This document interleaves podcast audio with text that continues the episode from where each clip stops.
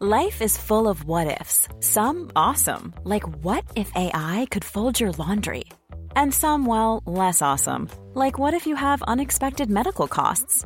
United Healthcare can help get you covered with Health Protector Guard fixed indemnity insurance plans. They supplement your primary plan to help you manage out of pocket costs. No deductibles, no enrollment periods, and especially no more what ifs. Visit uh1.com to find the Health Protector Guard plan for you.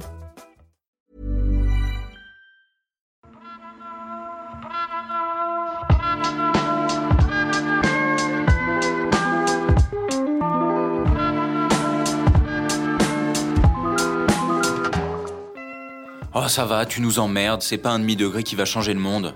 Cette phrase, on l'a tous entendue au moins une fois. En général, elle est prononcée par votre tonton climato-sceptique lors d'un dîner de famille, ou par ce mec très libéral croisé sur les réseaux sociaux qui vous dit que l'environnement c'est bien, mais que l'écologie punitive, c'est mal. Le problème, c'est que cette phrase, elle semble assez logique. Après tout, on voit des écarts de température énormes sur la planète. Alors pourquoi quelques dixièmes de degrés changeraient quelque chose?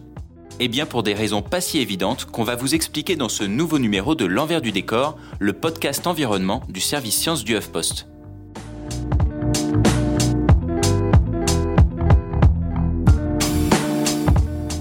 Moi, c'est Grégory, journaliste scientifique qui fait 4 dîners de famille par an et qui en a un peu marre. Et je suis avec Mathieu, journaliste scientifique, qui est à un demi-degré de repartir en vacances. Dans l'envers du décor, chaque semaine, on vous parle d'environnement sans prendre de gants, pour faire un tri, sélectif bien sûr, de nos certitudes et idées reçues. Parce que vous pensez sûrement que la planète va mal, et franchement vous avez raison, mais on voudrait vous aider à comprendre d'où viennent vraiment les problèmes, et peut-être même les solutions qui vont avec. Tiens, au fait, toi Mathieu, on te l'a déjà fait le coup du Oh, c'est bon, on n'est pas un demi-degré près Bah, tu sais, on croise tellement de monde sur la plage de Saint-Jean-de-Luz, là où je passe tous mes étés. Et quand il fait 15 degrés en plein mois d'août, ce qui peut arriver au Pays Basque, les débats sur le danger d'avoir en moyenne 5 dixièmes de degrés de plus dans les années qui viennent, ça vole rarement bien haut. Alors là, évidemment, tu leur dis qu'il ne faut pas confondre météo et climat, que la météo évolue selon les saisons, qu'il y a des moyennes, des maximums, des minimums. A l'inverse, ce que les scientifiques du monde entier redoutent, c'est un réchauffement climatique global, sur le temps long, une hausse moyenne sur tout le globe, quoi. C'est sûr que météo et climat, c'est pas du tout la même chose. Mais il n'y a pas que le temps qui pourrit le débat. Un sceptique du réchauffement, il va aussi te dire que les cycles solaires, l'oscillation orbitale ou les éruptions volcaniques, ça modifie le climat bien plus que les activités humaines. Pour le coup, c'est en partie vrai tout ça. Mais si tu prends l'oscillation orbitale par exemple, le fait que la Terre s'éloigne et se rapproche du Soleil, effectivement ça peut faire gagner ou perdre 6 degrés. Mais ça se fait pas du jour au lendemain. Ça prend 100 000 ans. Et c'est vrai qu'une éruption volcanique, ça refroidit la planète tout un coup. Mais pendant quelques années tout au plus. Alors que le réchauffement provoqué par l'homme, il est important, il est rapide et puis surtout il va durer. Je vais te prendre un exemple. Une canicule, ça a beaucoup d'impact, mais l'écosystème, il finit par guérir, par se rétablir. Enfin, si tu lui laisses du temps. Sauf que, d'après les prévisions du GIEC et les calculs de climatologues français, si on continue comme ça, bah la canicule de 2003 par exemple, en 2100 ce sera considéré comme un été normal. Exact. Et il n'y a pas que les canicules qui vont se multiplier. Tout ça, c'est à cause de phénomènes auxquels il va falloir qu'on s'habitue. Ils sont très concrets et ils peuvent bien faire comprendre pourquoi un demi-degré, et même un dixième de degré, c'est important. Est-ce que tu as déjà entendu parler des boucles de rétroaction positive Boucle de rétroaction positive. Alors, pas vraiment, mais je pense que ça va pas être si positif que ça. Je me trompe? Bah non. On devrait plutôt parler de cercle vicieux de l'enfer, si tu veux mon avis. En gros, c'est l'idée qu'une toute petite hausse de température peut provoquer une augmentation plus importante grâce à des phénomènes en fait totalement naturels. J'en ai justement discuté avec Christophe Cassou, climatologue au CNRS, qui travaille actuellement sur le sixième rapport du GIEC. Et il m'a expliqué que la canicule de 2003, elle est intervenue après un mois de juin qui était très chaud et très, très sec.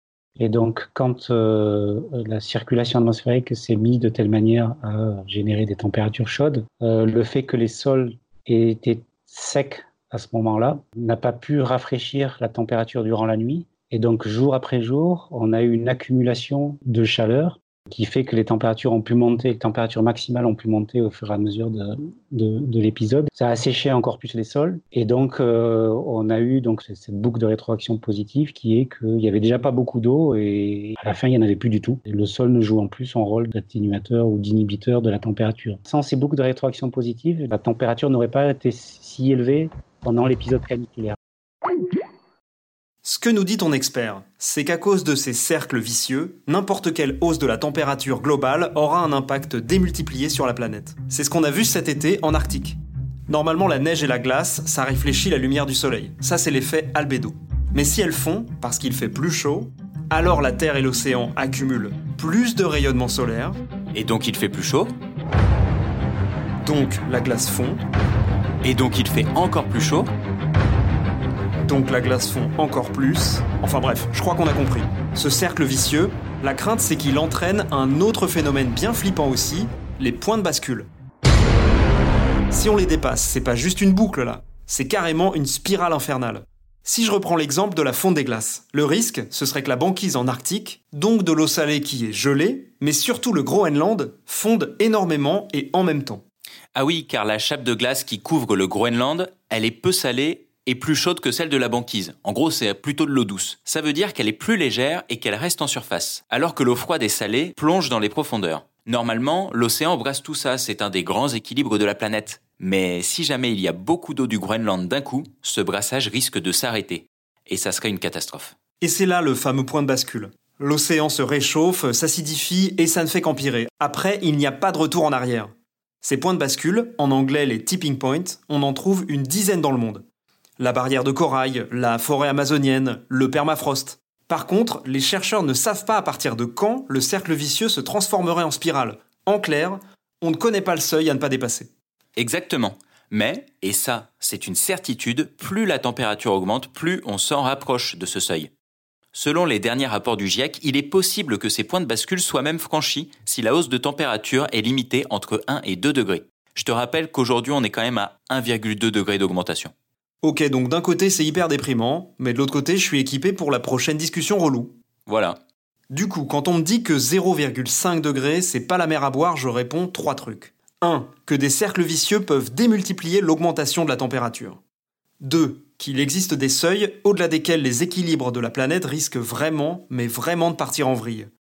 Et je vais ajouter un troisième argument. Si les plantes et les animaux sont habitués à des canicules ou à des gros coups de froid de temps en temps, ils ne sont pas habitués à ce que ces températures extrêmes deviennent la norme. En parlant d'animaux, si jamais tu changes de zone pour tes vacances et que tu vas, mettons, en Bretagne, j'ai un petit argument qui devrait faire mouche.